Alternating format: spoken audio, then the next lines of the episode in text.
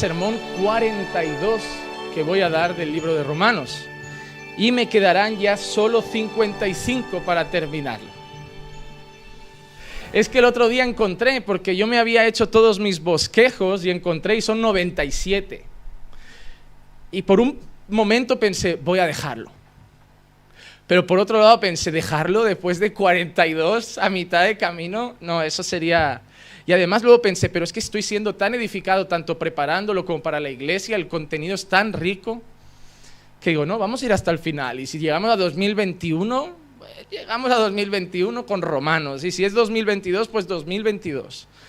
Pero yo creo que, que es un libro tremendamente edificante y además que me, me pone feliz saber que alguien podrá entrar en el canal de YouTube de nuestra iglesia y ver 95 o 100 sermones solamente de romanos. O sea, nunca habré encontrado en YouTube de habla hispana, creo, un, libro mejor explicado con detalle.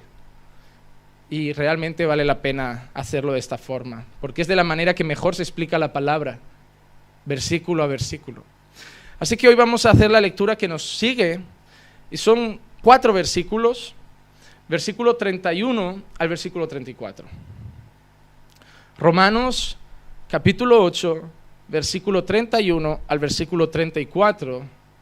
Y dice así la palabra de Dios. Entonces, ¿qué diremos a esto? Si Dios está por nosotros, ¿quién estará contra nosotros? El que no eximió ni a su propio Hijo, sino que lo entregó por todos nosotros, ¿cómo no nos concederá también con Él todas las cosas?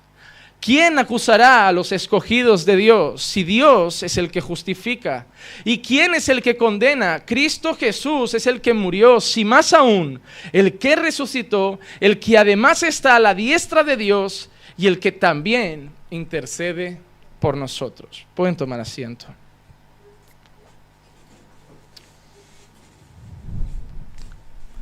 De los capítulos 1 al 3, para hacer un resumen de lo que hemos visto hasta ahora, el apóstol Pablo habla de la universalidad del pecado.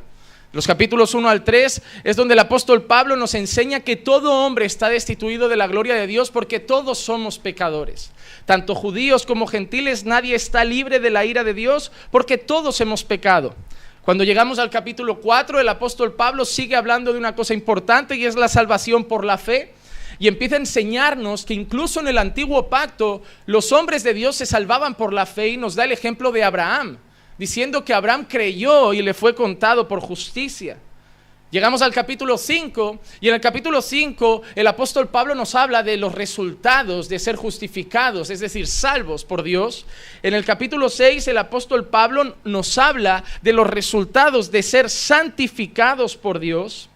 En el capítulo 7 el apóstol Pablo habla de que la ley ha puesto fin a nosotros, hemos muerto a la ley y que ahora vivimos en el Espíritu y estamos en la gracia de Dios. Y en el capítulo 8 empezamos a ver lo que es vivir en el Espíritu, lo que es la vida en el Espíritu. Y es donde empezamos a ver cosas como la intercesión del Espíritu Santo por nosotros y otros detalles importantes para nosotros y, y todos aquellos que creemos en el Evangelio. Luego llegamos a estos versículos y nos encontramos con una situación muy buena y maravillosa. En primer lugar, nos encontramos con las palabras de Pablo dando seguridad a los creyentes, como preguntas como si Dios es por nosotros, ¿quién será contra nosotros? Son palabras que Pablo empieza a hacer a los cristianos para demostrarles que pueden estar seguros en el Señor, porque entiendan que en ese tiempo había persecución, los cristianos tenían miedo, los cristianos estaban apavorados y Pablo empieza a hablar de la seguridad del creyente en Cristo Jesús. Por otro lado, empezamos a ver cómo el apóstol Pablo monta un escenario que parece un poco un juicio. No es la primera vez que en sus cartas Pablo usa ese lenguaje. Si te das cuenta, Pablo empezará a hablar en estos versículos de acusación, de justificación, de condenación. Son palabras propias de un juicio, ¿verdad? Acusación, condenación. Y, Pablo usa ese lenguaje porque realmente nuestra situación es esa. Nosotros vivimos como si estuviéramos en un juicio. ¿Por qué? Porque Pablo presenta esta situación, Dios el gran juez, nosotros los acusados, ¿quién nos acusa? Satanás el acusador. Pero tenemos otra persona que es Cristo, nuestro fiel abogado, y todos los ángeles como espectadores de nuestro juicio. Esa es la situación que Pablo nos presenta, como un juicio en el que Satanás acusa a los creyentes de muchas cosas delante de Dios, pero por otro lado tenemos a la diestra a Cristo intercediendo, nuestro abogado fiel y defendiendo nuestra condición delante del Padre. Lo bueno de este texto es que es muy fácil de predicar, porque son cuatro preguntas que Pablo hace y responde. Y no hay nada mejor que eso, que te dé la respuesta de las propias preguntas. Pablo no dice una pregunta sin respuesta, sino que Pablo da preguntas que da por hecho en sí mismas las respuestas que Dios tiene para nosotros. El sermón de hoy yo creo que si prestas atención puede llenar tu vida de esperanza, puede llenar tu vida de consuelo y quizá puede darte la fe que has perdido en los momentos difíciles. Así que lo que vamos a hacer poco a poco es ver estos cuatro versículos, analizar cada uno de estos cuatro versículos, analizar cada una de estas cuatro preguntas y glorificar a Dios en cada una de ellas. Vamos entonces al versículo 31 y vamos entonces a la primera pregunta. Pablo dice lo siguiente, entonces, ¿qué diremos a esto? Si Dios es por nosotros, ¿quién será contra nosotros? Qué gran pregunta que nos llena de esperanza y de fuerza. Si Dios es por nosotros, ¿quién será contra nosotros? A veces pasamos momentos en la vida difíciles, a veces pasamos eh, momentos en la vida delicados, situaciones que realmente nos frustran, situaciones que nos hacen sentir impotentes o incapaces, momentos en la vida en que nos sentimos de brazos atados porque no podemos resolver lo que está pasando nosotros con nuestras manos. Pero tenemos un consuelo, Dios está a favor de nosotros. Y no importa lo que va a pasar, porque el más poderoso que existe está a nuestro favor. Y eso es algo que tiene que traer confianza a nuestros corazones. Pablo no está diciendo que nada malo nos va a pasar. Pablo no está diciendo que el enemigo no nos va a atacar. Pablo no está diciendo que nuestra carne no nos va a tentar. Y Pablo no está diciendo que el mundo no nos va a presionar. Pablo está diciendo que sobre todas esas cosas podemos estar seguros porque Dios está a favor de nosotros. Y eso te tiene que hacer caminar en, esta vida con confianza. Saber que Dios está contigo. Te puede pasar lo que sea, sentir que estás atacado por el enemigo, el mundo o tu propia carne te está zarandeando, pero tú tienes una seguridad, voy a vencer porque Dios está conmigo. Hermano, no puedes seguir rindiéndote al pecado y venir con una cabeza agachada diciéndole al pastor, pastor, no pude vencer el pecado. No, Dios está contigo. ¿Cómo te ha vencido el pecado? No, hermano, podemos vencer al mundo podemos vencer la carne y podemos vencer al enemigo. No nosotros, mas sí el poder de Dios que hay en nosotros. Sí Cristo Jesús en nosotros. Él es el que vence. Y es más, nosotros no podemos vencer al mundo. Nosotros no podemos vencer la carne. Nosotros no podemos vencer al enemigo. La palabra de Dios dice que ya hemos vencido. La palabra de Dios dice que somos más que vencedores.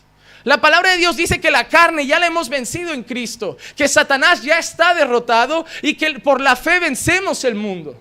Entonces tenemos una seguridad. Si Dios está por nosotros, ¿quién puede ir contra nosotros? Yo no sé si a ti te pasa esto, pero cuando era pequeño había algo que me daba seguridad, mi padre. Yo no sabía que mi padre era limitado. Cuando tienes cuatro años, tú ves a tu padre como un superhéroe, como si nada malo te fuera a pasar. Puede venir un terrorista a casa, puede venir 30 asesinos, que está papá. Y entonces yo estoy tranquilo. Tú no sabes que tu padre a lo mejor es miedoso y que no puede hacer nada, porque tú eres tan pequeño y miras a tu padre que te sientes seguro, ¿sí o no? Los niños pequeños van seguros por la vida porque saben que papá está ahí. De la misma manera que sienten miedo cuando es otra persona y no es su padre, porque lo que le da seguridad no es otra persona, sino saber que papá está a su lado. Cuando tu padre te dice, te sube a un columpio y te dice, venga, salta, el niño salta confiado porque si papá lo dice es que nada va a pasar. Si papá le dice, no, súbete al tobogán y tírate, hijo, que no pasa nada, yo te recojo al otro lado, el niño se tira confiado porque si papá lo dice, papá está ahí. Y papá le puede decir al niño, salta desde el balcón que yo te cojo abajo y el niño es capaz de saltar porque si papá lo dice, papá me va a coger. Porque los niños pequeños son así, confían en su padre. Un padre le dice a un hijo, salta del quinto piso que te recojo abajo y salta. Porque él no sabe que es una locura. Pero si papá lo dice y le ha dicho que lo va a recoger, el papá lo hará. Y esa es la confianza que tenemos que tener nosotros sabiendo que nuestro Padre no es terrenal ni limitado. Es el Dios todopoderoso. Y si Dios está diciendo, si yo estoy con vosotros, ¿quién puede estar contra vosotros? Dios no está diciendo que os volváis soberbios, orgullosos o egoístas para ir diciéndole a la gente, ay de aquel que me toque. No, no, hermano, no es esa actitud la que Dios quiere poner en tu corazón, que es la que muchos evangélicos tienen hoy. Ay, que si alguien habla mal de mí, están hablando mal de un hijo de Dios y Dios los va a castigar. No, para nada. Toda la vida han hecho cosas malas a los hijos de Dios y muchas veces Dios no ha castigado a quien lo ha hecho. Pablo en las prisiones, Pablo con latigazos, Pedro en prisión y mucha gente castigada y Dios no iba matando a todo aquel que los castigaba. No tengas esa actitud de que nadie te puede tocar porque Dios va a ir matando a aquel que hable mal de ti, Dios los va a volver mudos o Dios les va a mandar una maldición. No seas como esa bruja que va echando males de ojo a la gente. No, no seas místico. Lo que Dios está diciendo es que no importa que una bruja se levante y te diga, no, he hecho un ritual, he matado un gallo y te he hecho vudú. Ay, pastor, no, si Dios está contigo, ya puede matar 30 gallos, un elefante o dos cabritos, no pasa nada. O sea, pueden ponerse de acuerdo todas las brujas de España para hacer una noche de ritual contra mi persona, que yo voy a dormir en paz, porque si Dios está conmigo, ¿quién puede estar contra mí? No me importa que se levante el infierno a hacerle caso a esas brujas. Hay alguien más poderoso delante mío. Si Dios está conmigo, ni el infierno me da miedo. Oh, pastor, siento que Satanás me atormenta. Pastor, siento que el enemigo me persigue. ¿Y qué? Mayor es el que está contigo que los que están ahí fuera. ¿Qué miedo le tenéis al diablo? Eso es algo que la iglesia evangélica moderna y sobre todo carismática le ha puesto a los creyentes. Parece que el diablo vive en sus casas y vive todo el día echando fuera demonios, hecho fuera espíritu de lucha, hecho todo fuera espíritu de división, hecho fuera... Parece que tenéis miedo a lo que el diablo puede hacer en la iglesia, en vuestra casa, en vuestro matrimonio. No, si Dios está por nosotros, ¿quién contra nosotros? Hermano, el diablo no va a destruir tu matrimonio, vas a ser tú. El diablo no va a dividir esta iglesia, vais a ser vosotros con vuestro orgullo, soberbia, deseo de liderazgo. Vais a empezar a hacer divisiones. No es el diablo. Somos nosotros, nuestra carne y nuestro pecado, los que arruinamos nuestra propia vida. Pero tenemos una seguridad, aunque el infierno sea nuestro enemigo, nuestra carne sea nuestro enemigo y el mundo sea nuestro enemigo, si Dios es por nosotros, ¿quién será contra nosotros? Pero hermano, ¿te has planteado alguna vez la pregunta al revés? Si Dios es contra mí, ¿quién será por mí? Porque planteate esa pregunta. Porque cuando Pablo empieza a escribir Romanos 1, del capítulo 1 hasta el capítulo 3, y Pablo dice, por cuanto todos pecaron, están destituidos de la gloria de Dios, y Pablo empieza a enseñarnos que somos enemigos de Dios. ¿Te has planteado lo que significa ser enemigo de Dios? El libro de Hebreos, el capítulo 3, 10 y el versículo 31 dice, horrenda cosa es caer en las manos del Dios vivo. Horrenda cosa. ¿Sabes por qué? Porque si Dios mañana quiere matarte, aunque el infierno entero quiera defenderte, tu familia entera quiera defenderte, eh, eh, Putin, eh, Donald Trump y el coreano junten todos sus misiles para defenderte, el mundo entero quiera defenderte y todo el mundo quiera defenderte, si Dios te quiere matar mañana, nadie podrá impedirlo. ¿Te has planteado qué pasaría si la pregunta fuera, si Dios es contra nosotros, ¿quién sería por nosotros? No habría nada que hacer. Tener a Dios como enemigo es una condenación garantizada. Y es lo que le pasa a la gente que está en el mundo. Son enemigos de Dios. La Biblia lo dice, quien se hace amigo del mundo es enemigo de Dios. No hay esperanza para ellos. Sus madres no podrán interceder, nadie podrá interceder, nadie podrá pagar por ellos. Si no te pones a cuentas con Dios mediante el sacrificio de Cristo, por la fe en Él, estás condenado porque no hay esperanza. Con Dios en contra, hermano, no hay nadie que pueda salvarnos de su mano. La mano de Dios puede ser la más poderosa para guardarte, pero también puede ser la más dura para condenarte. Por eso, hermanos, Pablo da una gran noticia. Nosotros tenemos algo bueno. Él está a nuestro favor. Somos amigos de Dios. Si te das cuenta, Jesús se lo dice a sus discípulos, no os llamo siervos, os llamo amigos. Somos ahora amigos de Dios. Y si Dios es nuestro amigo, podemos estar seguros. Hermano, la Biblia nos enseña que tenemos tres claros enemigos. Por un lado, Satanás. Por otro lado, el mundo. Y por otro lado, nuestra carne. Pero tenemos una confianza. Hemos vencido con Dios. Dios es más poderoso. Y yo quiero darte unos versículos que te hagan entender esto. Mira, por ejemplo, si sentimos que el mundo nos ataca, si sentimos que el mundo nos oprime, porque el mundo cada día está más torcido, los valores, la ideología de género, todo lo que está pasando nos está presionando a los creyentes. Quieren que agachemos la cabeza, quieren que aceptemos las nuevas normas y leyes. Y vamos a acabar pronto en prisión por no, por no agacharla. Hermano, estamos como Sadrach, Mesach y Abidnego. El mundo está levantando una estatua y dentro de poco dirán, cada vez que toque la trompeta os vais a tener que doblar hasta esta, ante esta nueva ley. O vais a acabar en prisión. Y muchos se doblarán. ¿Qué pasará si mañana llega por esa puerta un, un juez? O la policía local y dice, pastor, como religión, como iglesia oficial en España, como parte oficial del Ministerio de Justicia, como iglesia y entidad de culto, tienen la obligación de casar homosexuales a partir de la semana que viene, porque es una ley en España, ellos si se quieren casar en su iglesia les tiene que casar. ¿Qué pasará cuando llegue? Hermanos, ¿creen que va a tardar? Tendremos un dilema como iglesia y como pastor. Aceptar la ley o aceptar poder ir a prisión por ir en contra de la ley. Pero la palabra de Dios dice hay que obedecer a Dios antes que a los hombres. Si el gobierno me pide impuestos, los pagaré. Si el gobierno me pide más impuestos, los pagaré. Le daré a César lo que es de César. Y le daré a Dios lo que es de Dios. Pero el día que el gobierno me pida ir en contra de los valores cristianos y que el día que el gobierno me diga que en vez de llamar damas y caballeros, tengo que llamarlos los, las y les, por no ofender a nadie, no lo haré. Para mí habrán hermanos y hermanas. No habrá género medio. Para mí habrá delante del altar un varón y una hembra. No pondré a dos hombres, ni a dos mujeres, ni a un señor de 40 con una niña de 10 años.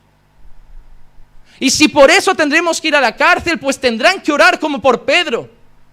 Y a lo mejor acabamos allí y tendrán que orar como la iglesia hacía de continua oración por Pedro. Y quizá Dios no nos libre. Pero vienen tiempos difíciles. Pero yo tengo una cosa segura, puedo acabar mis días en prisión. Pero de la prisión miré a la gloria por haber sido fiel al Señor. Porque si Dios está por mí, no hay cárcel, no hay Estado y no hay gobierno que pueda contra mí. Porque Dios está a mi favor. Hermano, a veces el mundo nos oprime mucho, pero tenemos palabras de Jesús que animan. Juan 16, 33 dice, estas cosas os he hablado para que en mí tengáis paz. En el mundo tendréis tribulación, pero confiad. ¿Qué dice? Yo he vencido al mundo. El mundo ya ha sido vencido por Cristo y esa es la fe que tenemos. Primera de Juan 5:4, el apóstol Juan dice, porque todo lo que es nacido de Dios vence al mundo. Y esta es la victoria que ha vencido al mundo, nuestra fe. Por otro lado, tenemos también la carne. La carne nos arrastra, la carne nos busca, la carne nos quiere hacer tropezar. A veces lo que tú sientes que es Satanás tentándote eres tú, porque somos tentados de nuestra propia concupiscencia. No es Satanás que pone una rubia en tu camino para tentarte, son tus ojos que van detrás de la rubia. Porque esa rubia pasa por delante de una mujer y no la mira. ¿Por qué la miras tú? Es porque sale de tu propio corazón. A cada uno nos tientan cosas diferentes porque somos tentados de nuestros propios deseos. Hay gente que pasa por un bar y no es tentado a emborracharse, pero quien ya fue borracho pasa por un bar y sufre por no beber. Hay gente que la droga es su tentación. Hay gente que las mujeres son su tentación. Hay gente que los hombres son su tentación. Pero a veces tú dirás, pastor, tengo una lucha con eso, pero todos las tenemos. No, todos no, tú tienes esa lucha. Yo tengo otra lucha porque cada uno es tentado de su propia concupiscencia. Pero estando en Cristo sabemos una cosa, la carne ha sido también vencida. Hermano, déjame darte una noticia. Si tú sigues atrapado en la carne, no eres creyente. No lo eres. Y no te convenzas diciendo, todos tenemos luchas. Luchas sí, pero no somos esclavos. Todos somos tentados, pero no todos decimos sí a caer. Todos tenemos una carne que nos jala, pero no todos sucumbimos. Porque antes éramos esclavos de la carne pero ahora somos esclavos de Cristo. Si el Hijo os libertare, verdaderamente sois libres. Si tú estás cayendo constantemente, la Biblia dice que el que practica el pecado es del diablo, no es de Dios. Si tú consigues acostarte con tu novia fuera del matrimonio y fornicar regularmente, eres hijo del diablo. Si no hay culpa en ti, hermano, el diablo te va a hacer buscar excusas. No, pero es que ya somos pareja hace 30 años. Sí que has conocido a Cristo ahora, tu historia ha cambiado. No importa que llevaras 30 años de pareja, vete a una habitación. Vivid separados. Poned barreras. Toma bromuro. No seas algo. Pero la Biblia dice que tenemos que luchar contra nuestra carne. Y si eres creyente, vas a vencer en Cristo. Y eso lo vimos en Romanos. Romanos 8:9 dice, sin embargo vosotros no estáis en la carne, sino en el Espíritu. Si en verdad el Espíritu de Dios habita en vosotros, pero si alguno no tiene el Espíritu de Cristo, no es de Él. ¿Qué está diciendo? Que si estás todavía en la carne, no eres de Cristo. No eres de Cristo. Somos salvos por gracia mediante la fe, pero la fe sin obras es muerta. Si realmente tienes la fe que salva, se va a ver en tu vida. Hermano, se va a ver en tu obediencia, se va a ver en tu santidad. Sin santidad nadie verá a Dios. Porque no se puede ser creyente impío al mismo tiempo. No se puede decir que pertenezco a un Dios santo y vivir como un impío. La prueba de que eres salvo es que dices que has creído y vives por los mandamientos de Dios. Tu obediencia a los mandamientos es la evidencia de que eres salvo. No te vas a salvar por obedecer los mandamientos. Vas a obedecer los mandamientos porque realmente Dios te ha salvado. Son cosas diferentes. Y por último tenemos un tercer enemigo llamado Satanás, el diablo, el acusador. Pero nosotros tenemos una confianza. Colosenses 2.15, Pablo dice de Jesús, y habiendo despojado a los poderes y autoridades, hizo de ellos un espectáculo público, triunfando sobre ellos por medio de él. En la cruz Jesús venció al infierno. Y el lenguaje que usa Pablo es un lenguaje de soldados, un lenguaje militar.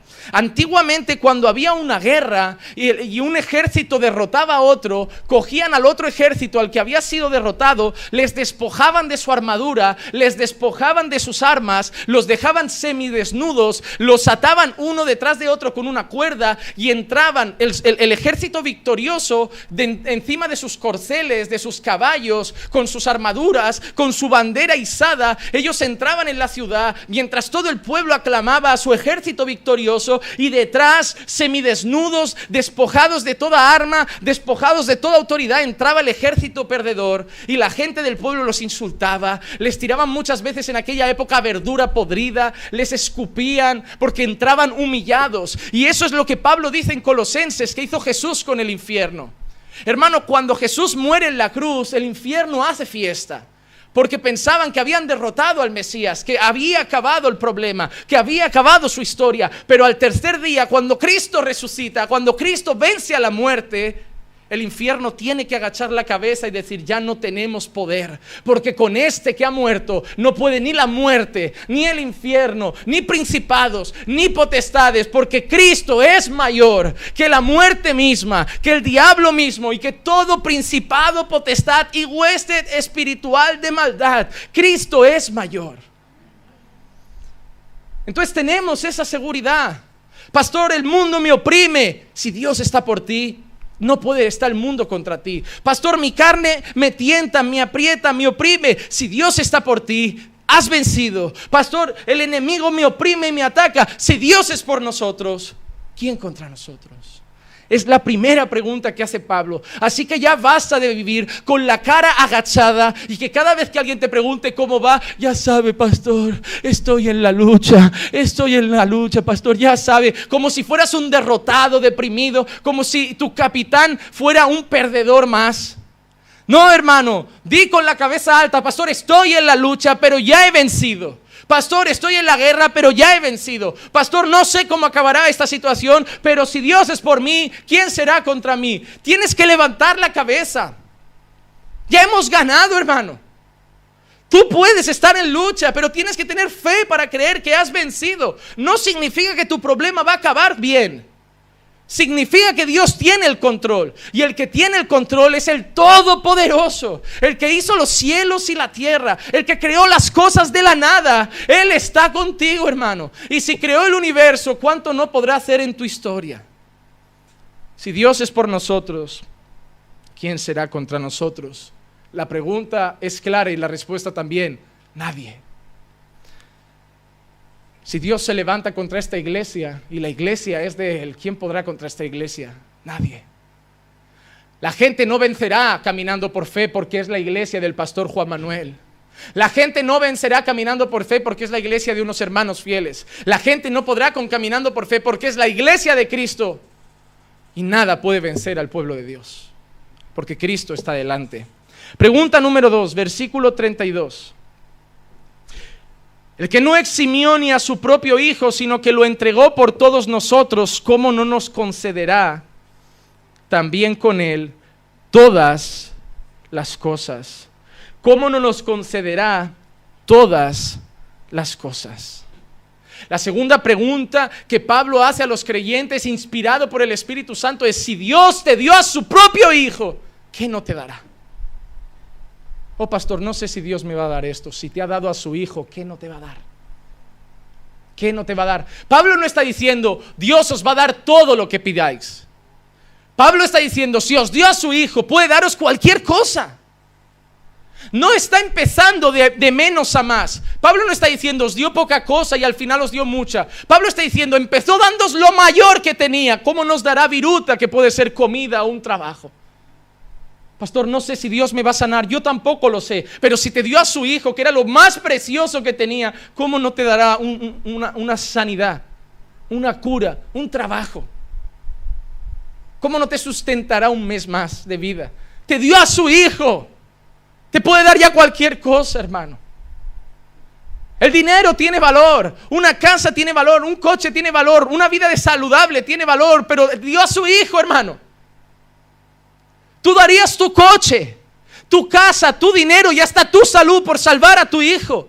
Y Él dio a su hijo por darte a ti las cosas. Te dio a su hijo, te dio lo mejor que tenía. Hermano, recordamos Génesis 22, 12 y el ángel dijo, no extiendas tu mano contra el muchacho ni le hagas nada, porque ahora sé que temes a Dios, ya que no me has rehusado a tu hijo, tu único. Hermano, nosotros somos hijos de Dios, pero tenemos que recordar que somos hijos de Dios por Cristo. Nosotros somos hijos de Dios, pero, pero, Él era el unigénito hijo de Dios, algo que tú y yo no somos. Hermano, tienes que entender que cualquier cosa que tienes de Dios a tu favor es por Jesús. Ah, Dios me ama, Dios te ama en Cristo. Fuera de Cristo no hay amor de Dios, hay condenación. Ah, Dios está a mi favor gracias a Jesús. Dios me ha dado salvación en Cristo. Todo lo que tenemos en esta vida es gracias a que nos dio primero a su Hijo. ¿Por qué? Porque Abraham le pidió a Isaac. Y cuando estaban en lo alto del monte y Abraham coge su daga para apuñalar a su hijo, seguramente entre lágrimas y dolor, un ángel aparece y le dice, Abraham, tu fe ya ha sido probada. No llegues hasta el final. Pero cuando Dios pide algo, esas cosas tienen que consumarse. Y Dios no iba a dejar ese sacrificio a mitades. Por eso cuando desatan a Isaac y Abraham mira a un lado, hay un cordero preparado. Abraham no tuvo que dar a su hijo. Sin embargo, Dios no escatimó a su propio hijo por amor a nosotros. Y la pregunta que Pablo hace es clara, si Dios te dio a su propio Hijo, ¿cómo no te dará otras cosas? La segunda pregunta que nos tenemos que hacer es, ¿qué miedo tenemos que tener de estar desprovistos de algo teniendo a Dios a nuestro favor?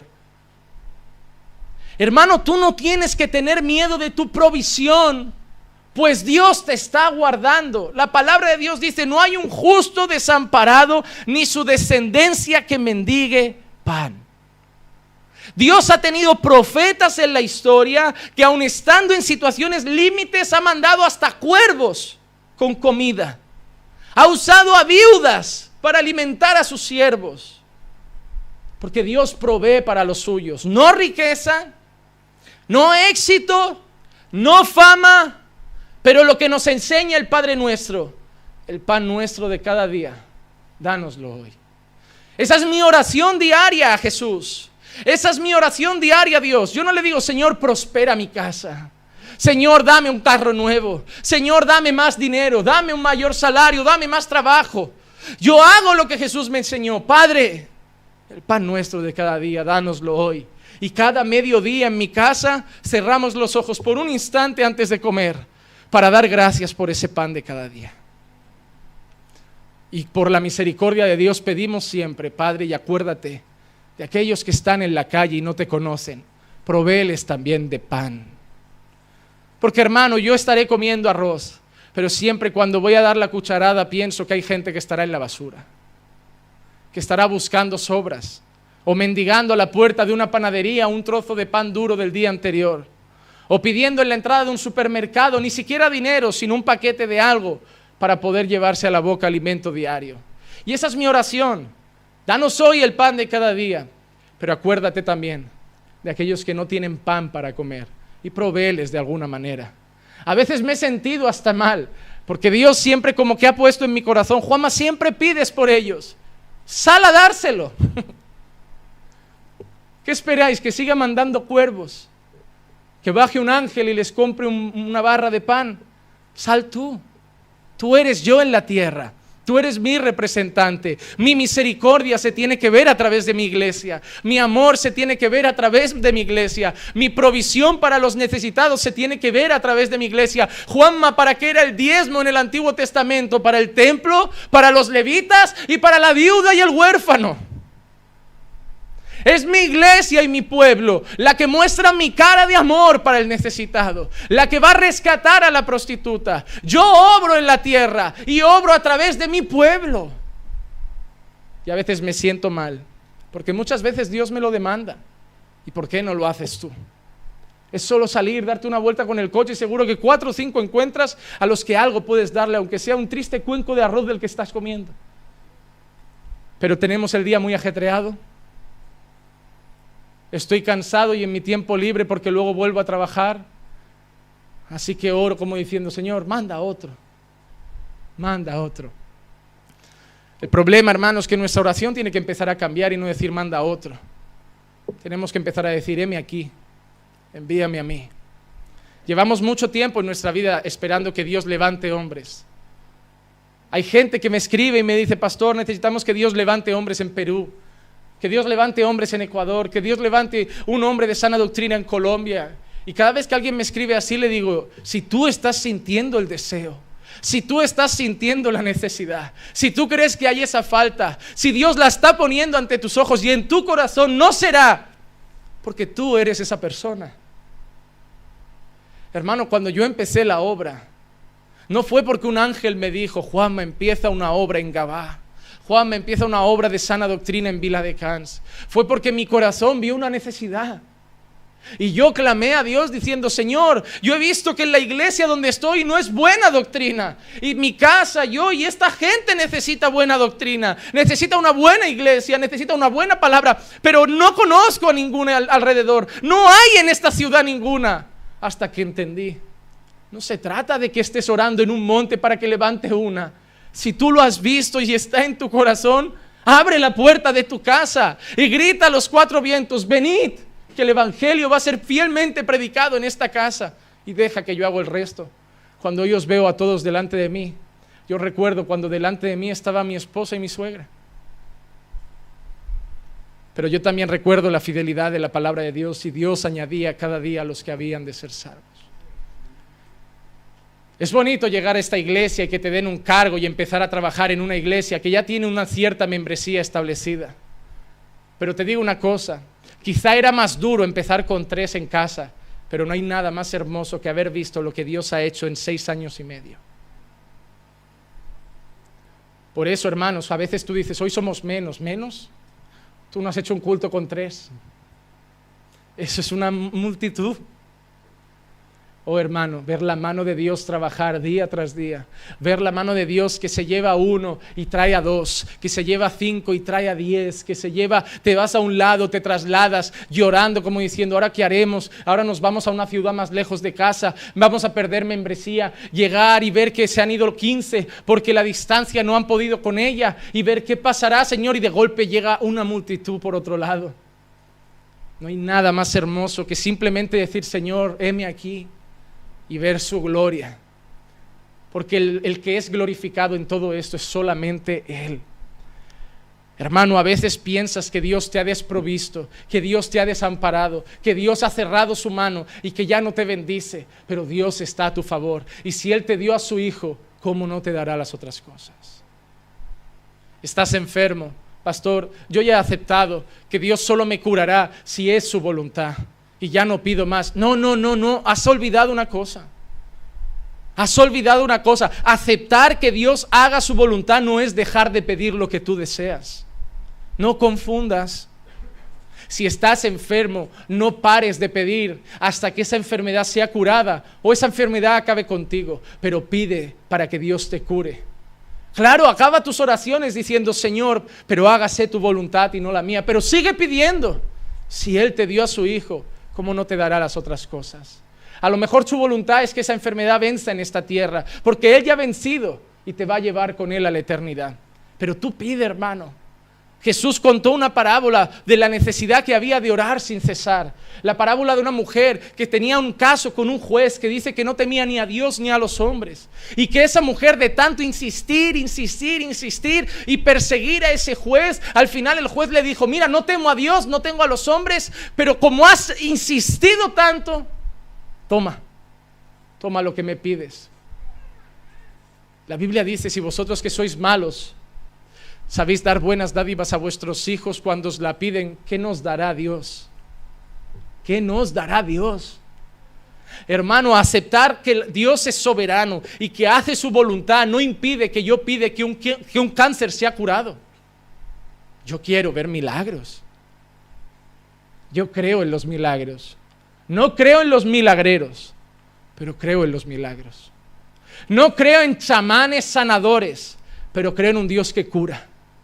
No creo en chamanes libertadores, pero creo en un Dios que liberta. No creo en gente con capacidades especiales y poderes que si realmente los tuvieran, como dicen, podrían irse al oncológico y salvar a miles de niños que mueren de leucemia con seis años pero creo que Dios es soberano y todopoderoso y si quiere puede sanar a un niño o a un anciano. Por eso no dejo de pedir. No dejaré de pedir nunca. ¿Sabéis por qué no debemos dejar de pedir? Porque Dios no ha dejado de responder oraciones. Ese es un problema en la iglesia reformada. Dios nos llevó a muchos de nosotros a nacer en la fe en una iglesia donde nos enseñaron a declarar. ¿Verdad que sí? a declarar con fe que si pedíamos con fe pasaría. ¿Verdad? Y nos llevan a una iglesia de sana doctrina donde nos dicen que eso está mal. Y es verdad. No hay poder en nuestras palabras.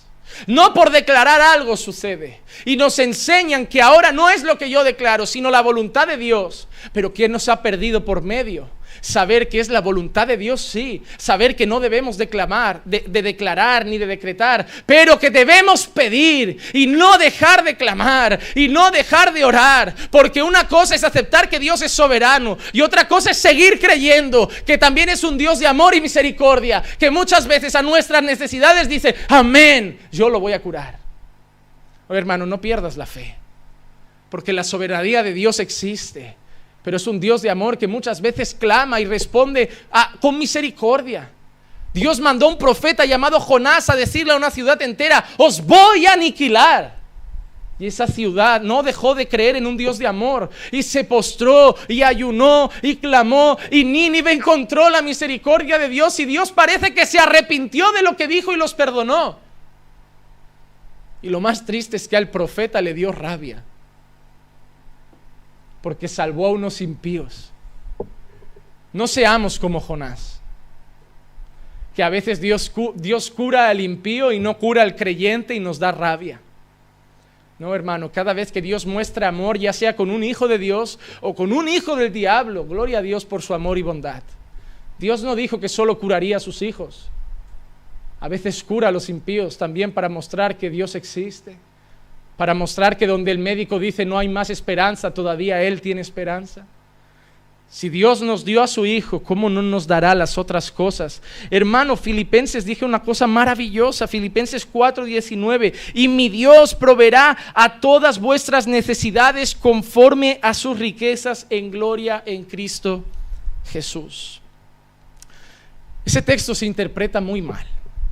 Yo conozco a un hombre que un día fue a un banco, cuenta él en su testimonio, y llegó al banco y estaba en números rojos. Y dice que él tocó el jajero y declaró esta palabra. Y dice, yo lo declaré, hermano. En mi, en mi cuenta ponía menos 56 dólares. Y yo puse esa mano porque me llegaba la factura de la luz y dije, Señor, tu palabra dice que tú proveerás todas las, las, cosas conforme a tus riquezas en gloria en Cristo Jesús. Y cuando abrí los ojos, había menos 180 dólares porque habían descontado también la luz. Oh hermano, ese texto no significa que Dios te va a sumar dinero en la cuenta. Porque si no, no haríamos nada en la vida. Viviríamos tumbados en el sofá sabiendo que Dios paga las facturas. Pero no olvidemos que justo en Génesis hay un texto que dice, vas a comer con el sudor de tu frente. Hay gente que vive en el paro y rogando a Dios, dame el pan de cada día. No, hermano. Él da el pan a los que trabajan, pero no da el pan al que se despierta a las 12 de la mañana para salir a comer, luego se echa la siesta hasta las 5, va a la iglesia un ratito y luego duerme otras 8 horas por la noche, sabiendo que Dios proveerá todas las cosas. No, hermano, Dios no sustenta vagos.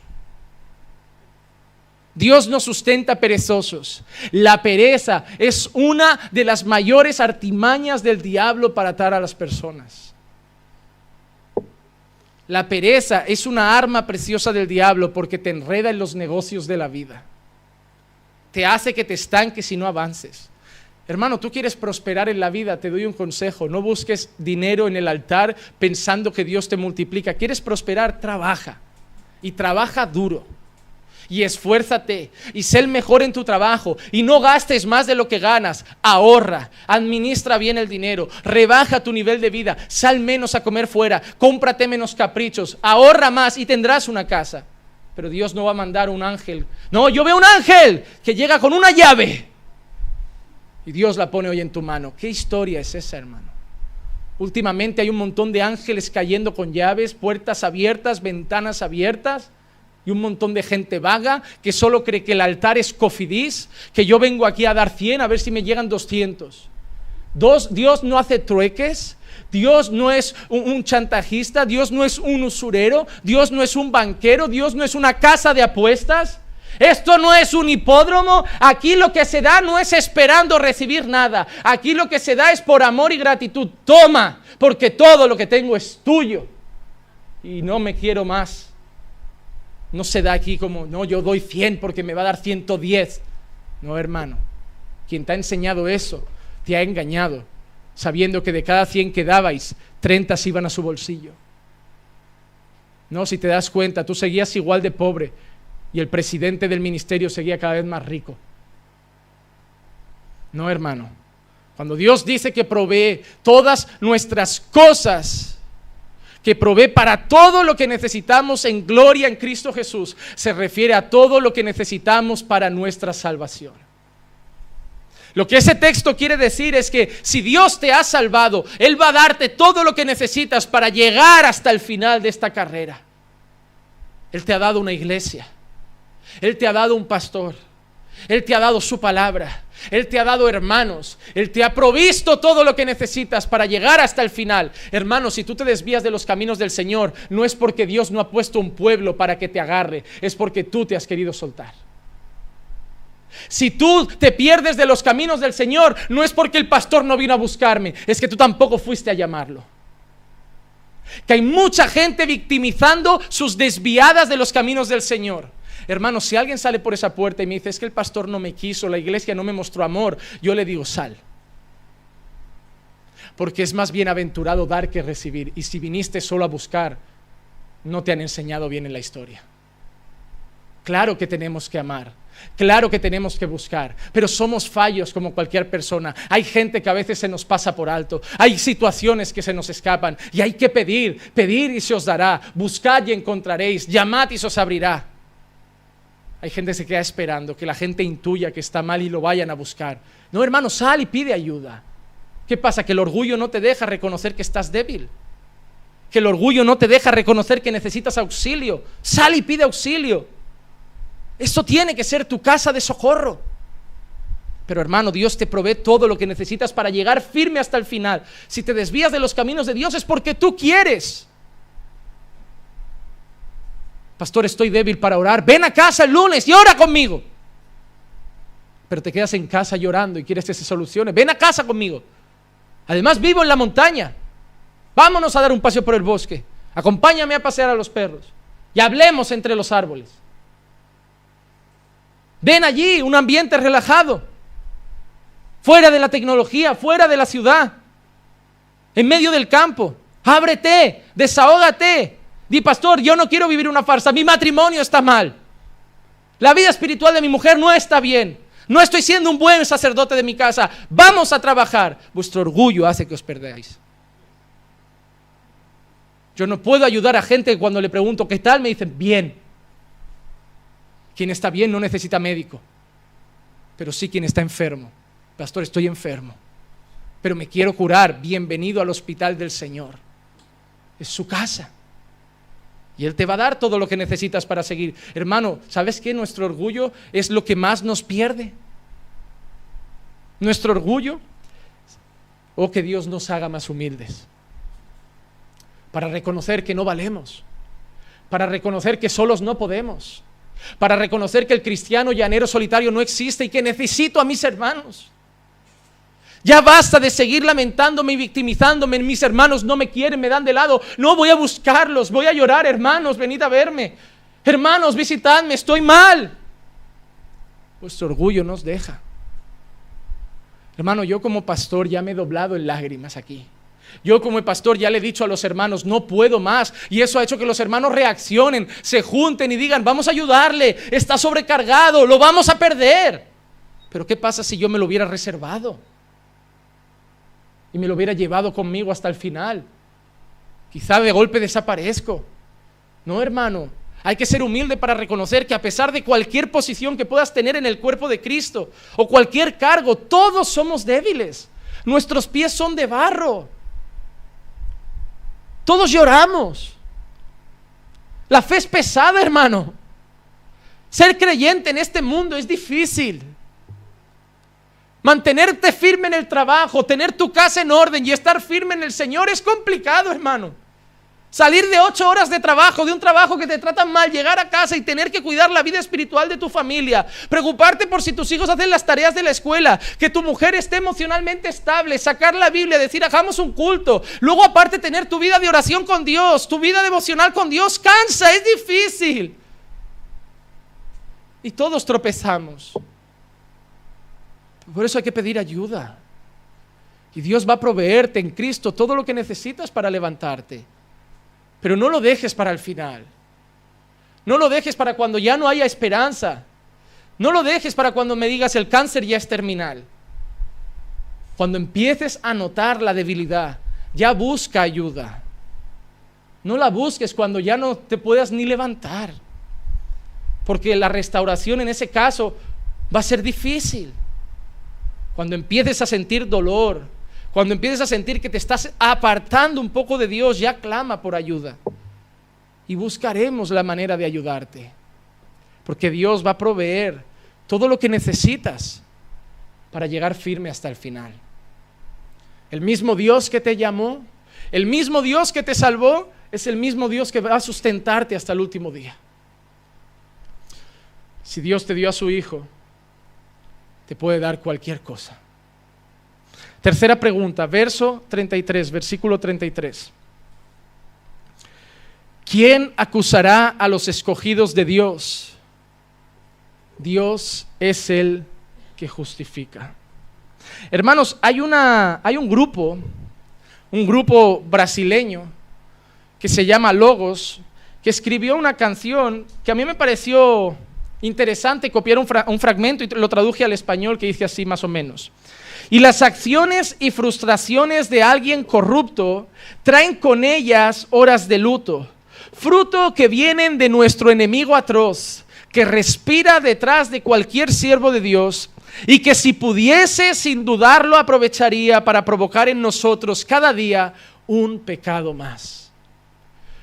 Satanás anda como león rugiente buscando a quien devorar. Él está en nuestra nuca todo el día soplando. Él usa a sus séquitos de demonios para estar detrás nuestro, queriendo arruinar nuestra existencia. La guerra contra las tinieblas es real. Si sientes opresión, es real. Si sientes que el enemigo te aprieta y te oprime, es real, existe. Pero no se va a marchar diciendo está reprendido en el nombre de Jesús. No se va a ir si Dios ha dicho que Él va a estar en este tiempo como león rugiente. Hermanos, Satanás no va a dejar de buscar tus tropiezos. Satanás no va a dejar de buscar tus gritos a tu esposa. No va a dejar de intentar meter cizaña entre vosotros. No va a dejar de intentar confundir tus pensamientos para desviarte de la fe. Satanás es el que te va a hacer ponerte enemistad entre tú y tu pastor o entre tú y tus hermanos. Satanás es el que te ha llevado de iglesia en iglesia. Porque así no te tiene creciendo en ninguna. Y cada vez que llegas a una que más o menos se sana, te va a decir, bueno, hasta dentro de un año no te vamos a conocer y no podemos empezar a trabajar. Y, te tiene parado otro año sin poder servir a Dios. Él te está haciendo bailar a su son. Él no te puede quitar la salvación, pero puede hacer que vivas una vida miserable en esta tierra. Pero el mayor trabajo del diablo no es tentarnos, sino acusarnos. Es el diablo el que cada día sube ante el trono de Dios a decirle, mira, lo pecó otra vez. Es un impío. Él no te ama. Mira cómo vive. Eres un carnal. Él no te respeta. Él nos acusa. Su nombre es así, el acusador. Él vive para acusarnos. Y por eso Pablo pregunta, ¿quién puede acusar a un hijo de Dios? Y él mismo da la respuesta, solo Dios es el que justifica. Lo que Pablo quiere decir es, no importa lo que Satanás diga, importa lo que Jesús ha hecho. Y cada vez que Satanás se levanta a acusarnos, tenemos al otro lado Cristo levantando las manos con agujeros en ella y diciendo, mi sangre lo ha redimido. Y puede haber caído, pero sigue siendo un hijo de Dios porque yo lo he comprado. Satanás intentó acusar a Job, pero Dios demostró que Job era su hijo. Porque no importa lo que Satanás quiere hacernos, importa lo que Dios piensa de nosotros. Hermano, Pablo no está hablando de Satanás como alguien al que hay que temer. Pablo no está hablando de Satanás como cuidado, que te persigue y te acusa. Pablo está hablando de Satanás como alguien que no tiene nada que hacer. Pablo está diciendo, Satanás, puedes acusar a un hijo de Dios, pero Dios es el que justifica. Tus acusaciones no lo van a llevar al infierno. Satanás puede levantarse y decir, mira, ha vuelto a caer en lo mismo que el año pasado, míralo, ha vuelto a tropezar, míralo. No va a conseguir que Dios te mande al infierno cuando Cristo ya te ha redimido. Creo que por eso nos ataca con rabia porque cada día nos acusa y ve que no, Dios no cambia de opinión. Si Dios te hizo su hijo, morirás siendo su hijo. Dios no expulsa a sus hijos. Y por eso nos ataca con furia. ¿Sabes por qué? Porque Dios a ti te ha perdonado y eso le da rabia. Porque para Él y el 33% de los ángeles que cayeron con Él ya no hay más perdón. Satanás tiene rabia porque tú recibiste la misericordia que a él no le fue otorgada. Tú fuiste perdonado y a él le han condenado para la eternidad. Tú reinarás en gloria y él nunca consiguió llegar al trono. Él tiene rabia de ti. Pero por mucho que quiera atacarte y por mucho que quiera acusarte, si Dios te ha justificado, él no tiene nada que decir. A veces no te ha pasado que tu misma cabeza te traiciona y te dice, no eres cristiano. Si fueras cristiano no tendrías ese sentimiento. A mí me pasa. ¿Cómo puedes sentir eso y decir que amas a Dios? ¿Cómo puedes pasarte esas cosas por la cabeza? ¿No se te han pasado a veces pensamientos que no son dignos de un hijo de Dios?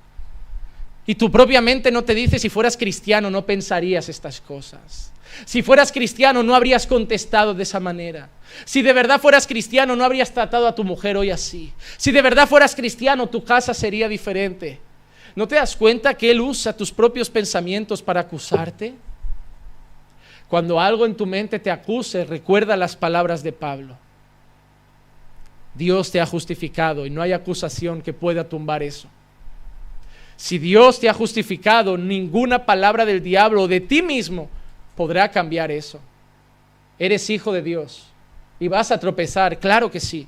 Siete veces caerá el justo y de todas ellas lo levantará el Señor. La diferencia, hermanos, no es que tú no vas a pecar y el mundo sí va a pecar. La diferencia es que el mundo va a practicar el pecado y cuando tú peques vas a llorar amargamente como Pedro cuando negó a Jesús. Pastor, he pecado, ¿cómo sé si soy verdaderamente cristiano? ¿Qué has hecho después de pecar? Bueno, pastor, he venido aquí a contárselo, pero ¿cómo te sientes? No, pastor, me siento mal, si no, no habría venido. Me siento fatal, me siento sucio, pastor. He ido incluso a la ducha a lavarme fuerte con la esponja porque me sentía manchado. He fallado a Dios, pastor. Le he traicionado.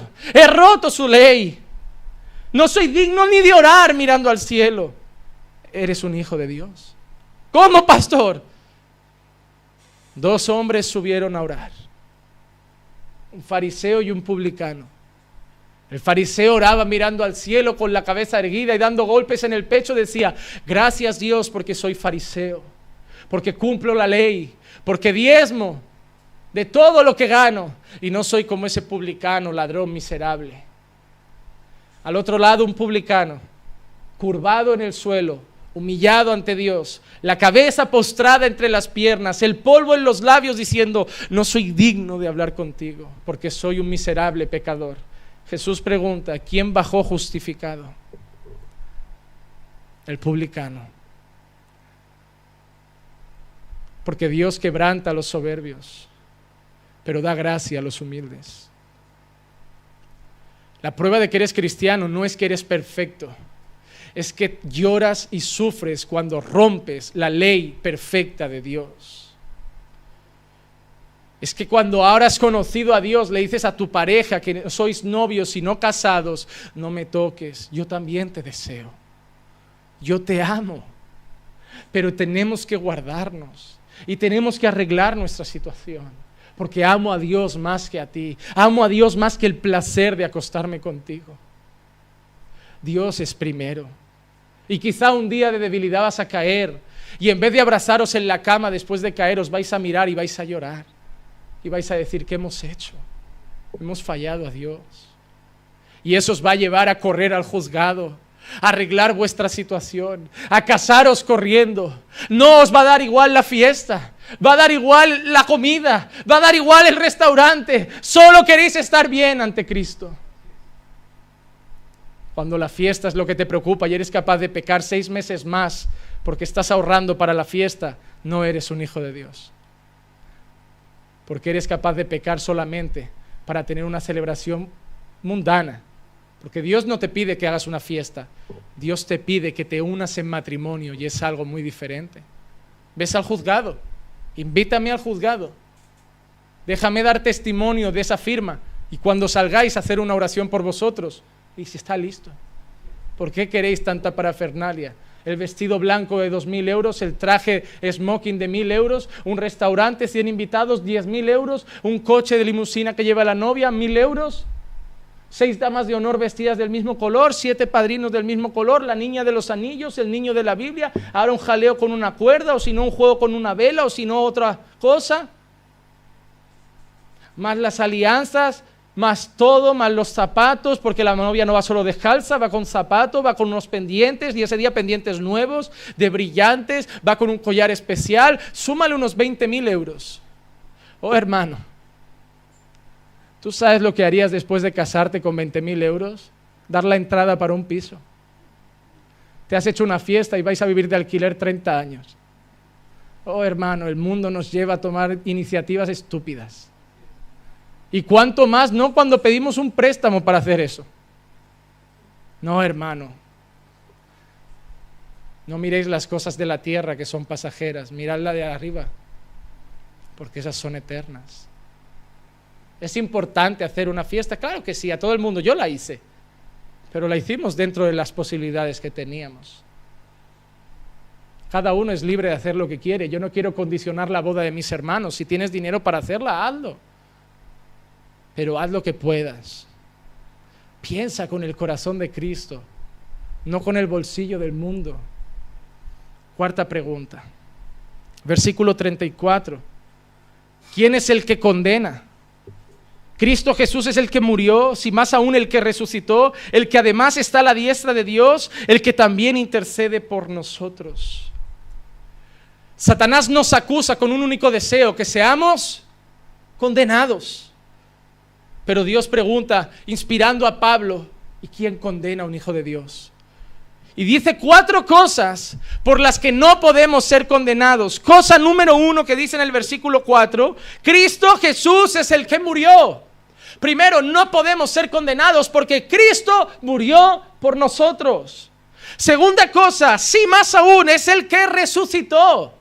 No podemos ser condenados no solo porque Cristo murió, sino porque al tercer día resucitó y venció a la muerte. Y si ahora morimos con Él, también resucitaremos con Él. Tercera cosa, Cristo no solo murió y resucitó, sino que Pablo dice que Él está a la diestra de Dios.